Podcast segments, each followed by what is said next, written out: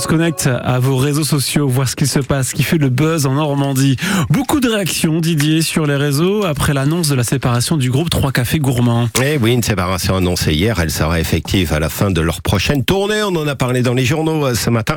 Ce groupe qui s'était révélé en 2018 avec cette chanson à nos souvenirs, véritable déclaration d'amour à la Corrèze où ils ont grandi. Soyez sûr, j'en suis fier, j'ai la Corrèze en cathéter.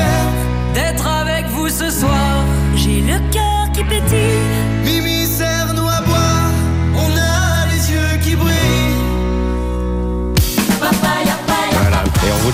Redonner la suite, hein, cette musique populaire qui avait vite trouvé son public. Trois cafés gourmands, venus deux fois, quand au Zénith en novembre 2019, au BBC euh, deux ans plus tard. Sur Facebook, vous allez retrouver euh, ce matin encore des centaines de commentaires après ces deux concerts euh, dans l'agglomération cannaise.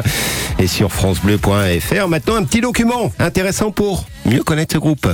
Bonjour à tous, je m'appelle Mylène Salut, moi c'est Sébastien. Salut, c'est Jérémy. et nous sommes trois cafés gourmands et aujourd'hui sur France Bleu dans la playlist. Donc vous allez découvrir tout ce que nous aimons euh, à travers euh, l'univers d'autres artistes. C'était en avril de- dernier, ils avaient été invités dans notre émission La Playlist. Un artiste ou un groupe révèle ses goûts musicaux.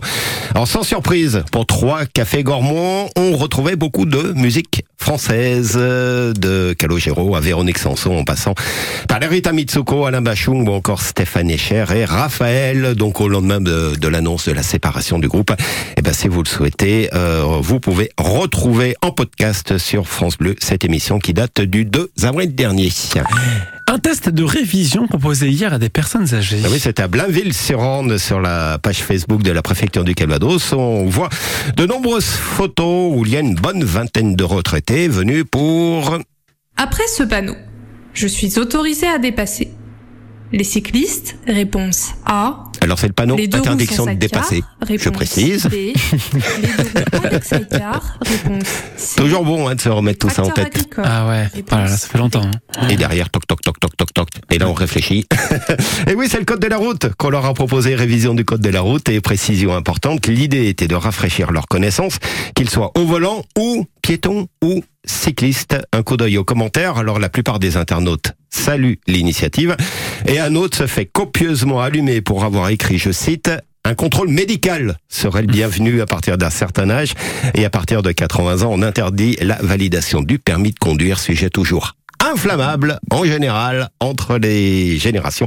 Et ça n'a pas raté beaucoup euh, de reproches faits à cet internaute au débat que vous pouvez lire ce matin sous ce poste en apparence bien anodin de la préfecture du Calvados. Et puis en football, rapidement Didier, le Stade Malherbe officialise l'arrivée de sa première recrue. Le défenseur Valentin Henry, pour une surprise, hein, son nom circulait depuis quelques temps, son portrait sur francebleu.fr, parmi les commentaires. Monique sur notre page Facebook, euh, rien qu'avec son nom ou sa renommée, Jean-Marc Furlan, entraîneur euh, qui mêle compétences et talents, va permettre au SMC de trouver de très très bons joueurs. On verra pour la suite euh, du recrutement. En tout cas, l'annonce euh, de cette arrivée de Valentin Henry fait plutôt l'unanimité. Il y a trois types de réactions, si on résume, hein, sur euh, Twitter et le compte Stade Malherbe. Beaucoup de supporters lui souhaitent la bienvenue, ça c'est classique.